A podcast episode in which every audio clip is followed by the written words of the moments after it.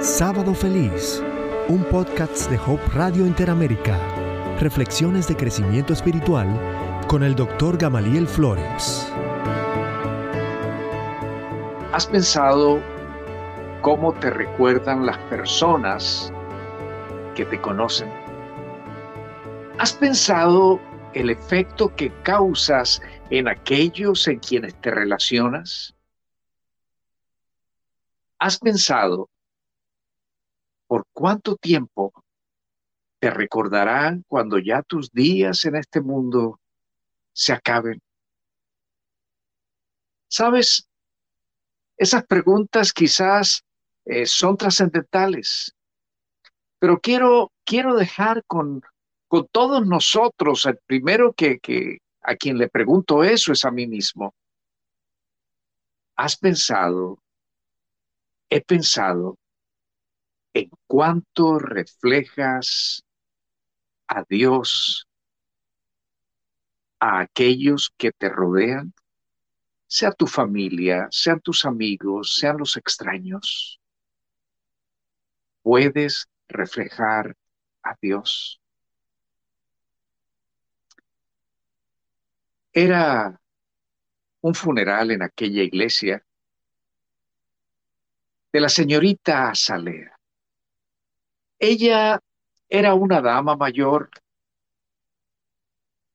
soltera, nunca se había casado, vivía en, una, en un pequeño apartamento de solamente eh, dos habitaciones el cual quedaba justamente en el piso alto de su pequeño negocio.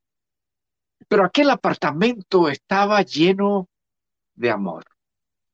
Su negocio, su negocio era una pequeña tienda donde ofrecía las cosas útiles que la gente podía adquirir sin tener que desplazarse grandes, grandes distancias hasta una tienda más sofisticada. El hogar de la señorita Azalea era conocido como un lugar sumamente seguro, donde siempre había amor. Su cocina, su cocina era reconocida como una cocina donde se brindaba el alimento más rico, donde se hacían unas sopas con ingredientes frescos, bien combinados, pero aquellas sopas tenían un condimento especial y ese condimento especial era amor. Aquel día de su funeral, el pastor estaba parado allí al frente de la iglesia, cerca del púlpito, mirando a las personas que llegaban a rendir su último homenaje a la señorita Azalea. Aquella iglesia era un edificio sólidamente construido, comunicado con la calle por escalones de piedra, escalones que habían sido transitados por miles de personas a lo largo de muchos años. Los pasos de aquellas personas habían causado un poco de desgaste en esos escalones. Pero aquellos escalones terminaban en puertas amplias de madera lo suficientemente grandes como para representar un abrazo de bienvenida a todos los que, quisieran trasponer los umbrales de aquel edificio, aquel templo.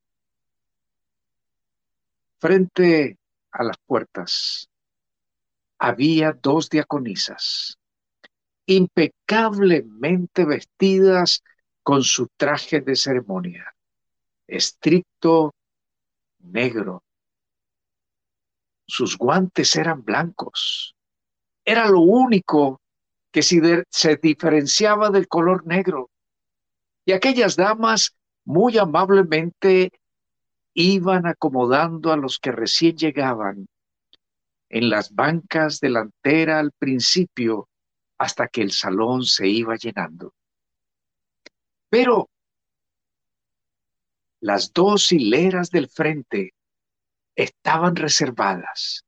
Allí nadie se sentaba. De hecho, para significar que estaban reservadas, les habían puesto unos cordones dorados para que nadie se atreviera a sentarse allí. Esas sillas estaban reservadas para personas muy importantes. En un momento, un coro muy bien preparado pasó al frente y empezó a llenar el recinto del templo con hermosos himnos. Los himnos que eran preferidos por la señorita Azalea. ¿Cómo se entonaban esos himnos de manera hermosa? La congregación estaba estasiada escuchando aquellos himnos. Sí, los que conocían más de cerca a la señorita Azalea los cuales eran la mayoría de los miembros de aquella iglesia, podían reconocer en esa música y en esa letra los signos que deleitaban a la señorita Azalea. Después de un buen rato de que el coro estuvo cantando, después de ese rato se ofrecieron oraciones plegarias de consuelo, oraciones de gratitud. Y nuevamente el coro empezó a cantar. Algunos de la congregación se involucraron en la adoración de aquel momento y comenzaron también a unir sus voces al coro estaba entonando esos himnos. Finalmente, el pastor, ataviado con, sus, con su traje eh, negro, estricto negro, se aproximó hasta el púlpito y empezó su sermón. Era un culto de celebración de la vida de alguien muy importante para aquella comunidad era un culto de agradecimiento a Dios por la vida de una persona extraordinaria. El pastor abrió su reflexión diciendo, se nos fue. El maligno cáncer finalmente la arrebató de nosotros. Su salud física se fue minando y la luz del amor de Azalea continuó brillando. Y ciertamente todos nosotros la vamos a extrañar. Ante aquellas palabras se escucharon sollozos en la congregación. Esos sollozos parecían ir en aumento como si hubiese un eco en aquel antiguo edificio construido de bloques. Ella era familia para todos nosotros, siguió diciendo el pastor. Todos tuvimos el privilegio de conocer muy de cerca a la señorita Azalea. Ella nos amó mucho a todos y nosotros correspondimos a ese amor amándola. La iglesia se llenó de amenes, de aleluyas. Algunos no aguantaron la tristeza y dejaron escuchar sollozos más fuertes. Otros dijeron, gracias Señor. Definitivamente se notaba que la congregación estaba afrontando una triste pérdida. Sin embargo, sonrió el pastor, tenemos que reconocer que Azalea siempre quiso ser madre. Fue un sueño que no pudo cumplir. Nunca se casó. Pero ella no enterró su talento de la maternidad. Oh, no. Ella supo ser madre. De hecho, fue la madre de 21 niños. Niños que no tenían ni padre ni madre. Hijos rescatados de los peores lugares de esta ciudad. Niños que entendieron lo que es el amor a través de la señorita Azalea. Niños que pudieron disfrutar del don de tener una madre, porque Azalea supo ejercer su don de la maternidad. Y hoy están con nosotros los 21 hijos de Azalea. El pastor señaló entonces con su brazo a las dos bancas que habían sido reservadas para los llamados hijos de Azalea.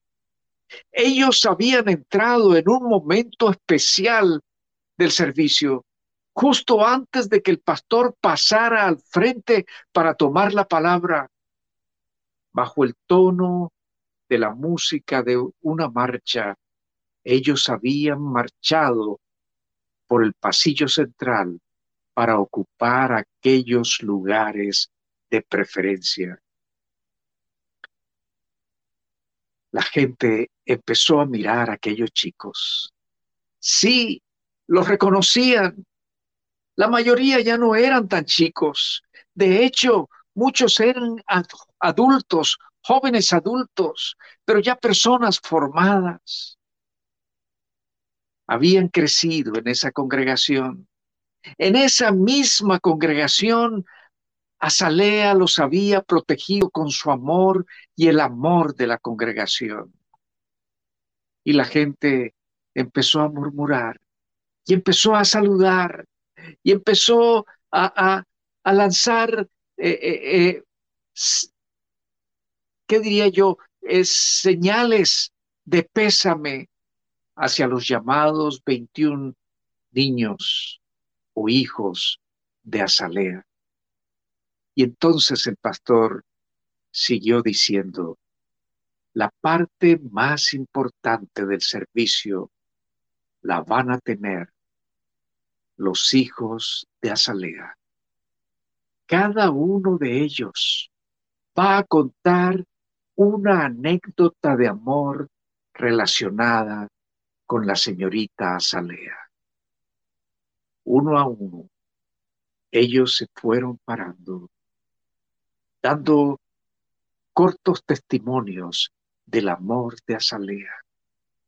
La mayoría de las cosas que ellos contaban eran conocidas por la congregación. Pero vale decir que no solamente había gente de la congregación, había personas que nunca se habían visto en aquella iglesia, pero que al saber que se estaba celebrando el funeral de Azalea, habían querido estar presentes en ese sitio.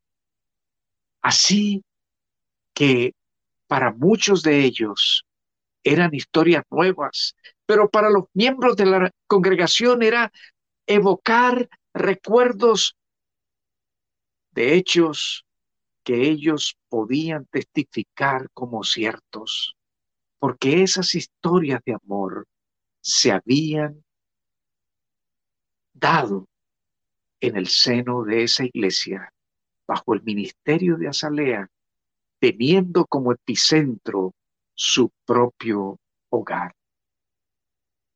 Y así pasaron 20 de los hijos. Cuando el número 20 se sentó, entonces el coro entonó un nuevo himno. aquel himno, aquel himno fue eh, maravillosamente entonado por el coro. Era como si los ángeles, el coro de ángeles se hubiese unido con el coro de aquella iglesia. Pero muchos de los asistentes, sintiendo que su corazón estaba lleno de amor, se unieron en la alabanza del Señor y casi que se hizo un gran coro formado por todas las voces presentes. Los del coro de la iglesia que estaban en la plataforma y los del coro del resto de adoradores que ocupaban las bancas. El canto terminó. Y entonces, de una de las dos bancas reservadas para los hijos de Azalea, se levantó una joven dama. Llevaba aferrada a su mano la mano de una pequeña niña. Una niña quizás que no iba más de los cuatro o cinco años de edad. Y ella se levantó, caminó hasta el púlpito, se puso detrás del micrófono y dijo, mi nombre es Cindy y yo soy la hija número 21 de la señorita Azalea. La señorita Azalea me encontró una noche detrás de un basurero. Yo me había refugiado dentro de una caja de cartón, la más grande que pude encontrar. Y allí en esa, en esa, en esa caja donde esperaba refugiarme del frío de la noche, del frío de la época en que estaba agravado porque ya el sol había se había escondido y el frío típico de la noche estaba haciendo su efecto en esa caja di a luz por mi propia cuenta, sin la asistencia de nadie, a una pequeña bebé. Aquella niña nació sin que yo tuviese ninguna asistencia, como ya dije. Y ahora la niña había nacido y yo no sabía qué hacer. ¿Cuál sería mi próximo paso? No lo sabía. Sabía lo que necesitaba. Sabía que necesitaba agua limpia, que necesitaba unos trapos limpios, que necesitaba pañales para aquella bebé, que necesitaba alimento para las dos. Pero yo no tenía dinero. Además, sentía las ansias profundas de una nueva dosis de heroína. El efecto de la última dosis ya había pasado y mi cuerpo clamaba por una dosis más de heroína. Anhelaba tener el valor de levantarme de aquella caja e ir y buscar un hombre que estuviese dispuesto a darme algún dinero por mis favores sexuales y entonces tener con qué comprar pañales para mi niña. Y en eso estaba, cuando de repente hasta mi lugar de refugio detrás de ese basurero llegó la señorita Azalea. Traía todo lo que necesitaba yo traía agua tibia, traía sábanas limpias, traía ropa de bebé, como si ella sabía lo que estaba ocurriendo allí detrás de ese basurero, como si ella supiese exactamente mi necesidad.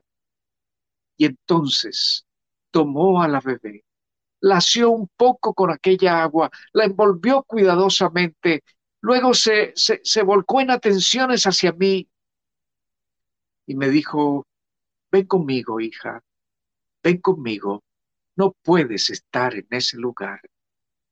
Y mientras me ayudaba a levantarme, tomó a mi hijita en sus brazos, me condujo por la calle con los pasos lentos que yo a duras penas podía dar.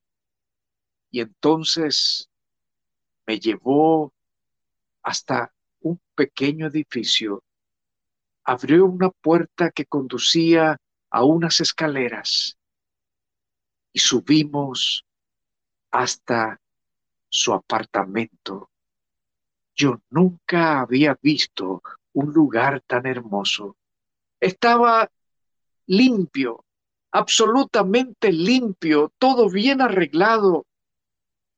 Todo se veía tan lindo. Yo estaba absolutamente impresionada. Luego llenó su bañera, su bañera de agua tibia. Bañó cuidadosamente a mi bebé. La puso otra vez en ropas limpias para bebé. La envolvió en una manta. La acostó y ahora me metió a mí en aquella bañera. Me ayudó a lavarme cuidadosamente. Quedé tan limpia como hacía mucho tiempo no estaba.